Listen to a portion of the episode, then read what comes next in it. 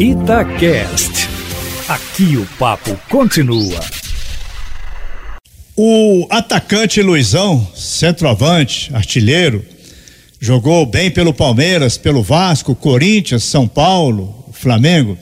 Ele deu uma declaração, no mínimo, polêmica, porque o Luizão anunciou que a posição de centroavante no Brasil está em extinção. E ele foi mais além, dizendo: o Brasil não tem hoje mais centroavante.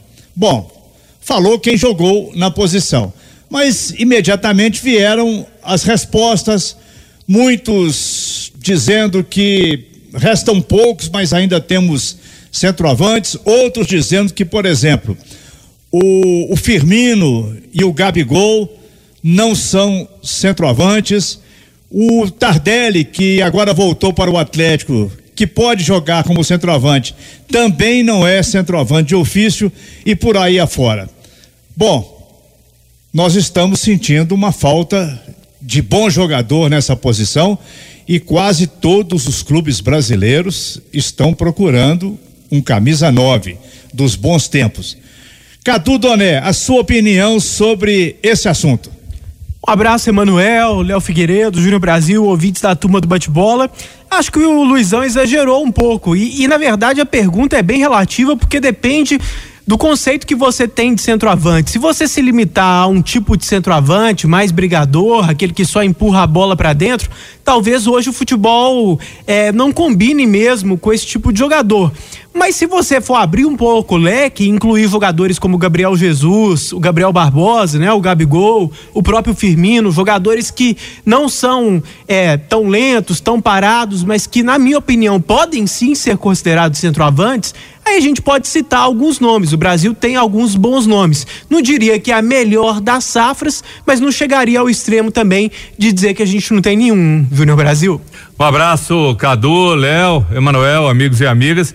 Eu acho que sim, há uma carência, são poucos, o Cadu lembrou aí bons nomes, mas eu vou estender, porque daqui a pouco ou Ronaldinho Gaúcho ou o Alex, eles vão chegar e vão falar, olha, tá faltando também camisa 10. Aí você vai pegar daqui a pouco o Roberto Carlos, está faltando lateral que vai até a linha de fundo e cruza, porque hoje o lateral cruza da intermediária. Camisa 10, há muito tempo a gente não vê. E da mesma forma, é, com relação ao jogador, o camisa 9. Então, há uma certa carência em algumas posições. Não é exclusividade só do centroavante, Léo.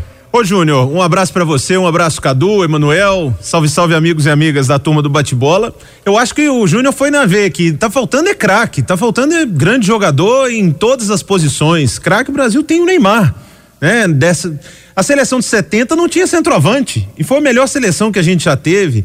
E Ronaldo, fenômeno, Romário, ah, esses eram centroavantes. Pô, eles jogavam muito fora é, da área. Eu, eu, Saíam, driblavam, tinham arrancadas. O Romário não ficava só dentro. Ah, o Romário era o rei da grande área. Ele era o rei da grande área, mas ele sabia jogar fora dela. O Romário, uma frase que eu uso há muitos anos é o seguinte: o Romário, ele se tornou o rei da grande área depois que ele chegou a uma certa idade, mas antes disso ele era o rei do campo inteiro. É, o, o Ronaldo Romário, Fenômeno. É, o Romário do Vasco, no início, do PSV e até o Barcelona, pelo menos até os 28 anos, que foi o recorte ali da Copa do Mundo de 94, ele não esperava a bola, ele pegava, ele arrancava, ele driblava. Sobre esse assunto de centroavante, é, eu acho o Tostão superior ao Luizão tanto em campo quanto na análise. Acho que ninguém e é discorda é bem de óbvio, você. na verdade, essa minha eh, constatação nos dois casos. E o Tostão escreve muito na Folha de São Paulo dizendo que às vezes as pessoas precisam entender que existem centroavantes de outro estilo. Então, acho que o Luizão estava pensando em centroavantes tipo ele mais lentos, mais paradões. Mas se a gente for estender o leque, como o próprio Tostão sugere que a gente deve fazer, e eu prefiro ouvir o Tostão do que o Luizão, dá para incluir o Firmino sim, dá para incluir o Gabriel Jesus sim, dá para incluir o Gabigol, e todos são bons jogadores. E a gente pode pensar em alguns outros. Esses caras são convocados, talvez porque é, está mais na moda esse tipo de centroavante, esse cara que sai mais pro jogo. Fora do Brasil, a gente vê um ou outro um pouco mais lento, tipo o Harry Kane da vida, mas que também não é tão paradão, também sai da área. Mas enfim, acho que o Luizão exagerou um pouco. E não jogava tanto assim também, não. Ô, Emanuel, o certo é que o Atlético não tem centroavante, né? De um jeito ou de outro. Agora, pelo jeito também não vai ter mais camisa 10, Emanuel. Olha, falar em Atlético, tem uma notícia engraçada na turma do bate-bola que foi passada pelo Cláudio Rezende. O Atlético está querendo um jogador do Atlético Paranaense e ofereceu de Santo e Zé Wellison. e o Casares, né? Que, que acho que Não. é o, o, o que é. é. relevante nessa aí, porque ninguém vai querer de Santos e o Ellison, né? Agora, o Casares, se tiver na lista de negociáveis, acho que essa é uma notícia que, mais surpreendente, né? O Casares é um jogador, Léo, acima da média, é um jogador diferenciado, joga muita bola, mas aquilo que a gente viu, acompanhou, ele é aquele jogador que não tem regularidade, é aquele jogador naquilo que foi falado, ah, São Paulo quer jogadores comprometidos, jogadores com mais dedicação, jogadores mais inteiros. E o Casares, ele deve ter ouvido, deve ter visto, a comissão dele deve ter tido informações. O Casares não é aquele cara que você pode contar com ele todos os dias. Isso é fato, você não conta com ele sempre. Se você pegar aí uma sequência e fala, olha, só tem o Casares para posição, meu filho, você é meu cara. Você não tem essa certeza se ele vai ser esse cara durante toda essa sequência de todos esses jogos que vão aparecer pela frente. Então você concorda com ele sendo incluído nesse momento na lista de negociáveis? É, é, um negócio difícil até de você falar, viu? Porque é um cara acima da média, mas dentro dessa filosofia, eu só vejo o seguinte, talvez o desgaste não é do Sampaoli com ele, Léo. Eu vejo que o desgaste talvez tenha sido de toda a diretoria, do presidente Sérgio Sete Câmara, de tudo que eles viram e foi, foram falados, foi falado, porque o correto nessa história seria o São Paulo chamar meu filho, vem cá, senta aqui. Comigo a banda toca desse jeito. Você tá afim de ficar ou não? Porque se você não corresponder, no primeiro mês você sai, acabou. É. Então, assim, eu acho que vem muito mais da diretoria essa decisão do que jogar isso nas costas do São Paulo. Pelas informações que a gente recebeu, Cadu, de meses atrás na cobertura do Cláudio Rezende, já parecia que o Casares não estava muito afim de renovar com o Atlético. O contrato dele termina no final do ano. A gente até questionava, será que o Casares vai levar esse ano para valer, que ele vai né, se dedicar pra caramba? Porque tecnicamente ninguém questiona que ele sabe jogar bola. Chegou o Sampaoli, falou: olha, se não tá afim de renovar e tudo, então negocia. Eu, eu tô com o Sampaoli nessa. Acho o Casares bom jogador. Mas se não tiver muito afim de ficar, que negocie agora. É, mas é sempre difícil avaliar esse não afim de ficar, né? Essa é uma variação de bastidores que a gente é, é dificilmente é opinião, a gente tem né? acesso, não é exatamente, assim. Verdade. É, ontem, na nossa mesa redonda aqui, você estava de folga, mas eu te incluo, você é membro. Eu tava ouvindo. É, sempre eterno é, da nossa, do nosso, das nossas mesas redondas aqui. Nós meio que antecipamos, né, Júnior, esse assunto, é, não incluindo Casares, obviamente, mas é, dando a informação de que o, o São Paulo gosta de trabalhar com elenco mais reduzidos, né? O, o Atlético tem 29 jogadores no elenco, ele gosta de trabalhar com uns 25 mais ou menos. Eu fiz até uma lista de quatro que eu dispensaria, dispensaria, tentaria negociar, mas não colocaria o Casares no meio. Para mim, de Santo, é, Lucas Hernandes. É, a turma que o Rui Costa trouxe, Martins. né? Martins, Zé Wellison, foram esses quatro que eu citei. Então, três gringos e mais o Zé Wellison. Agora, eu queria colocar sobre o Casares uma pitada tática aqui, porque todo mundo sempre fala da parte do comportamento.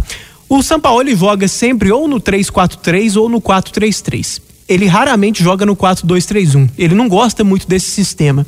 E o sistema no qual o Casares mais rende, na minha opinião, é no 4-2-3-1, como um armador central da linha de três meias por trás de um centroavante. Então, com o Sampaoli, ele teria de se transformar, de certa maneira, mais num meio-campista, num, num, triângulo ali. Correr mais, um jogador mais. mais útil. Ele chegou a fazer isso com o Thiago Largue. Eu acho que ele pode jogar assim. Eu repito, não dispensaria o Casares, acho que ele pode jogar assim, mas só estou dizendo que talvez isso possa interferir também, porque o melhor dele é no 4-2-3-1, ou como um segundo atacante, não é exatamente como esse meio-campista, que ele pode fazer, mas não é exatamente o estilo dele, nem esse meio-campista, nem o ponta, né? E o Sampaoli, ele gosta de uma coisa ou outra. O Casares seria esse 10 mais próximo do, do centroavante. Talvez isso tenha interferido também, mas independentemente disso, eu não é, dispensaria. Estou pensando com a cabeça do treinador, pensando nos esquemas que ele gosta e nas características do jogador. Para pegar um gancho aqui, Manuel, que o Cadu falou do Casares, do 10. O Dodô, se voltar para o Cruzeiro, Samuel Venâncio trouxe a informação agora há pouco, na lateral esquerda ele jogaria fácil. Agora, ele também já jogou como meia. Ele poderia ajudar o Enderson também. Nesse caso, é, começa com você, Emanuel. É, todo mundo é a favor desse retorno do Dodô? Você é, Emanuel? Bom, o Dodô é um jogador que teve uma passagem anterior de cinco anos pelo Cruzeiro. E o Cruzeiro foi descobrir o Dodô quase que dez anos depois. Veja bem, eu estou tentando me lembrar aqui de uma ou outra partida que o Dodô tenha sido utilizado no meio-campo. Acho que ele foi utilizado no meio-campo. Ele já foi. foi? Ele já foi, foi. Sobre, sobretudo Foi com o Rogério Ceni, né? Naquele É, e não, espaço. e não, não, não deu o que tinha que dar. Bom, nós deveríamos ter, só para fechar o papo aí com os comentaristas, a primeira rodada das semifinais, primeiro jogo das semifinais do Campeonato Mineiro, ontem, domingo. Ainda estamos devendo duas rodadas da primeira fase, agora a- o primeiro jogo das semifinais, depois o segundo jogo e depois duas partidas que vão decidir o Campeonato Mineiro. Então, rapidinho, de cada um, como é que vocês estão vendo? Porque a pergunta não sai do ar, todo mundo querendo saber. Futebol tem chance de voltar mês de maio? Para quando?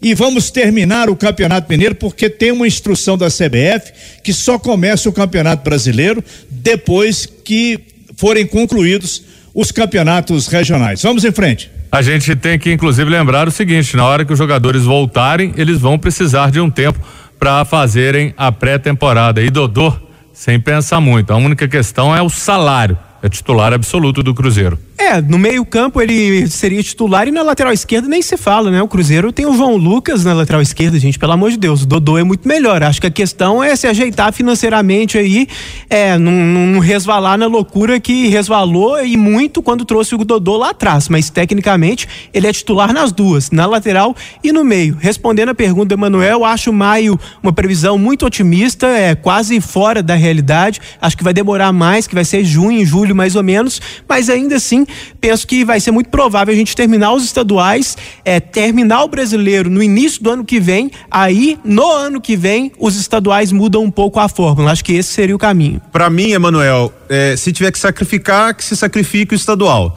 Se possível, tenhamos o estadual. Não mexamos no Campeonato Brasileiro, que é o mais valioso, o mais rentável para todos os clubes. Sei que a turma do interior fica invocada comigo dizendo isso, mas não fui eu que criei o coronavírus, não fui eu que coloquei a pandemia no mundo. Então, se tudo der certo, acabamos os estaduais e temos brasileiro. Se não der, vamos com o brasileiro e vamos ver o que faz com o estadual, coloca no meio do brasileiro, como é que vai ser feito, Emanuel?